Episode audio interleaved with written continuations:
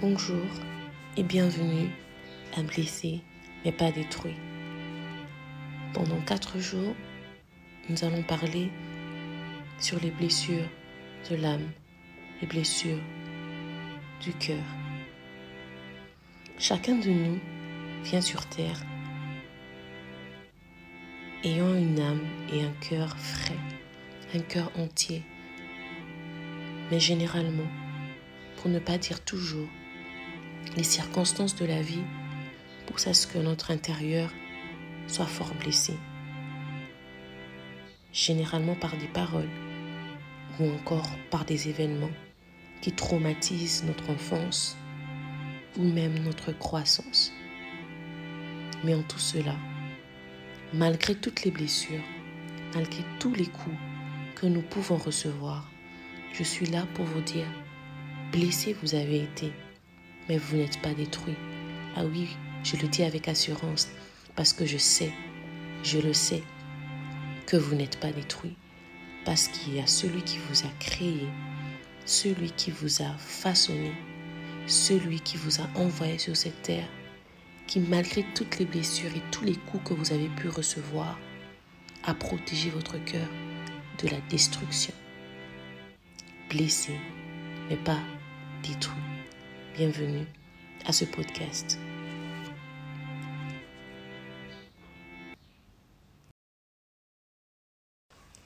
Nous serons pendant tout ce temps dans le livre de Ruth au chapitre 3 du premier au quatrième verset. Je vais lire la version parole de vie ou alors la version Summer. Commençons avec la version Summer. Noémie, la belle-mère de Ruth, lui dit un jour Ma fille, je ne veux pas négliger je ne veux pas négliger de te chercher une situation qui te rende heureuse. Tu sais que Boaz, avec les servantes duquel tu as travaillé, est notre parent. Ce soir, il doit vanner l'orge amassée dans l'air. Et notre texte clé, euh, verset 3. Lave-toi donc et parfume-toi, puis mets tes plus beaux habits et rends-toi à l'air où il bâtit ou bat son orge mais ne fais pas connaître ta présence avant qu'il ait fini de boire et de manger. Quand il se couchera pour dormir, note bien l'endroit où il s'installe, approche-toi, écarte la couverture pour lui découvrir les pieds, et puis couche-toi là. Il te dira alors ce que tu devras faire. J'insiste sur le, verset 3. Lave-toi donc et parfume-toi, puis mets tes plus beaux habits et rends-toi à l'air où il bat son ange. Lave-toi, parfume-toi et mets tes plus beaux habits. C'est sur cette phrase-là que nous allons vraiment beaucoup nous attarder d'ici quatre jours. Mais faisons une petite marche en arrière. C'est quoi une blessure intérieure On entend souvent dire blessure intérieure, blessure intérieure. Mais c'est quoi une blessure intérieure? Déjà, une blessure intérieure, c'est facile à différencier d'une blessure extérieure parce qu'une blessure intérieure n'est pas visible contrairement à une blessure extérieure. Une blessure intérieure, c'est quelque chose qui n'est pas tangible, qui n'est pas saisissable de, des mains humaines. On ne voit pas une blessure intérieure, on ne peut pas la toucher, mais elle est bien réelle. Parce qu'elle se passe dans notre corps, elle se passe à l'intérieur de notre être. Elle se passe dans nos émotions, elle se passe dans notre cœur, elle se passe dans notre âme. Or, notre âme, le siège de nos émotions, n'est pas quelque chose qui est physiquement tangible, mais c'est quelque chose que nous sentons au plus profond de nous. Et des fois, notre âme, siège de notre émotion, si fragile, peut être blessée, saignée, brisée en mille morceaux, sans que personne n'ait l'occasion de voir, mais qu'au fond de notre être, nous pouvons sentir, sentir la douleur, sentir le saignement, sentir le brisement, sentir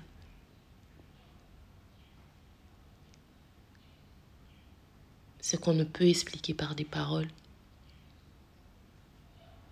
ce que des fois on n'arrive même pas à comprendre totalement soi-même. C'est ça, une blessure intérieure. Je vais essayer de faire encore une petite marche en arrière. Généralement, les plus grandes blessures viennent ou commencent par notre enfance. Les petites remarques qu'on nous faisait, les petites comparaisons qu'on nous faisait, les petites critiques qu'on nous faisait.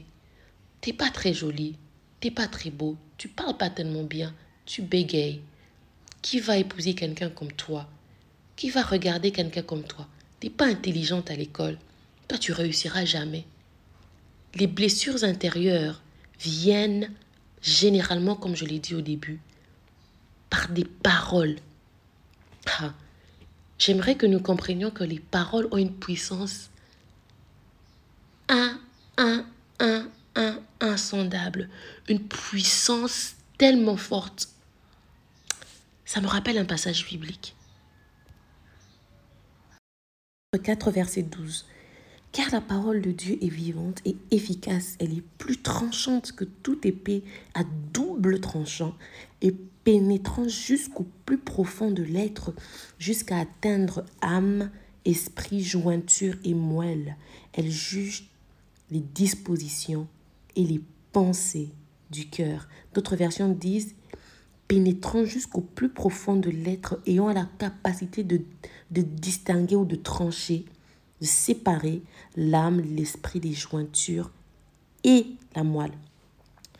Notez ceci, c'est vrai que généralement lorsqu'on parle de ce verset, on dit ah oui la parole de Dieu est tranchante, badada. Mais j'aimerais que, vous compreniez que la parole tout simplement a cette capacité-là. La parole, la parole est tranchante. La parole peut pénétrer jusqu'au plus profond de l'être. Mais maintenant, la, la, bonne chose avec la parole de Dieu, c'est que la parole de Dieu n'est pas que tranchante et ne, ne profonde pas que au plus profond de l'être. La parole de Dieu a la capacité de trancher l'âme, l'esprit, les jointures et la moelle.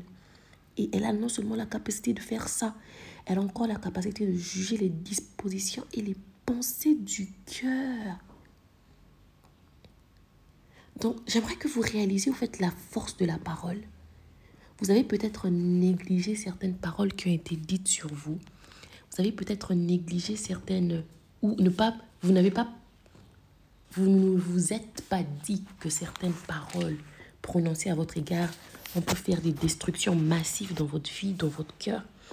Mais oui, la parole a cette capacité-là. Et comme je disais, les blessures de l'âme généralement la première raison ou la première chose qui, qui crée, la première cause des blessures de l'âme, des blessures intérieures, c'est les paroles. Rentrez un peu dans votre enfance. Quelles sont les paroles qui, qui vous hantent jusqu'aujourd'hui? Vous pouvez vous dire, il n'y a rien. Mais généralement, nous remarquons qu'il y a des paroles ou des mots qui nous ont blessés lorsque nous devions susceptibles à ces paroles-là. Il suffit que quelqu'un fasse allusion à ton incapacité à composer des phrases sans bégayer et tu t'énerves.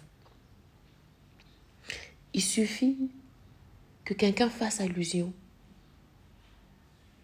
à ta forme dans les, dans pour que tu t'énerves au fait, tu n'es pas en train de t'énerver contre ce que cette personne est en train de dire parce que ça peut ne pas être mauvais ou péjoratif, mais tu es en train de t'énerver contre ces souvenirs que tu as. Vous savez, ce qui est des fois très dangereux et très dommage, c'est qu'il y a certaines personnes qui ne savent même pas qu'ils ont été blessés au plus profond de leur être. Et ces personnes vivent au quotidien avec des sauts d'humeur, des colères, une incapacité à se forger des relations amicales, amoureuses, professionnelles. En se demandant toujours, mais pourquoi je suis bizarre ou pourquoi je suis comme ça? Regardez à votre âme.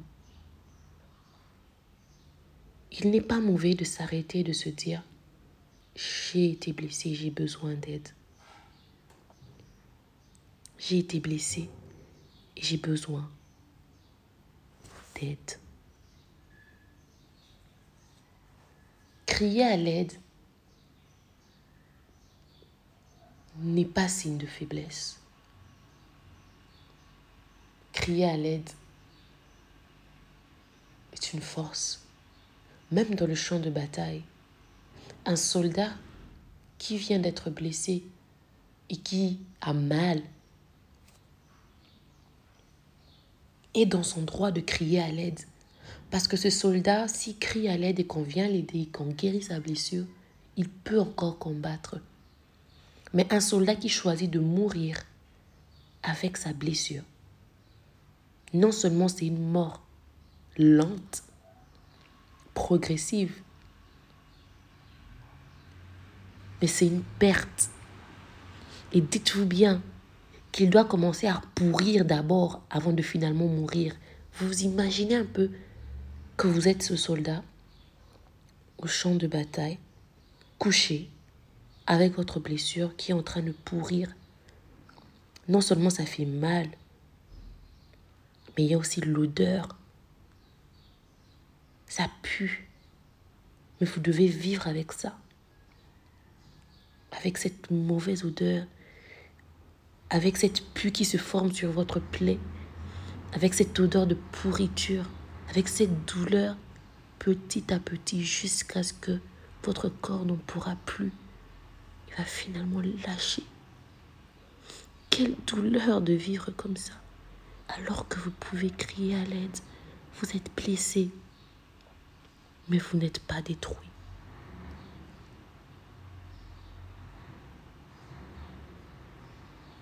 blessé, mais pas détruit. Ce que je veux aujourd'hui, cette première séance, c'est vous pousser à réaliser, à faire une introspection en vous posant les bonnes questions. Suis-je détruit? Non. Suis-je blessé? Oui. Puis-je crier à l'aide? Oui. Il n'est pas trop tard parce que vous êtes blessé mais vous n'êtes pas encore détruit. À demain pour la suite. C'était Eunice Lombodalo Ara, blessé, mais pas détruit.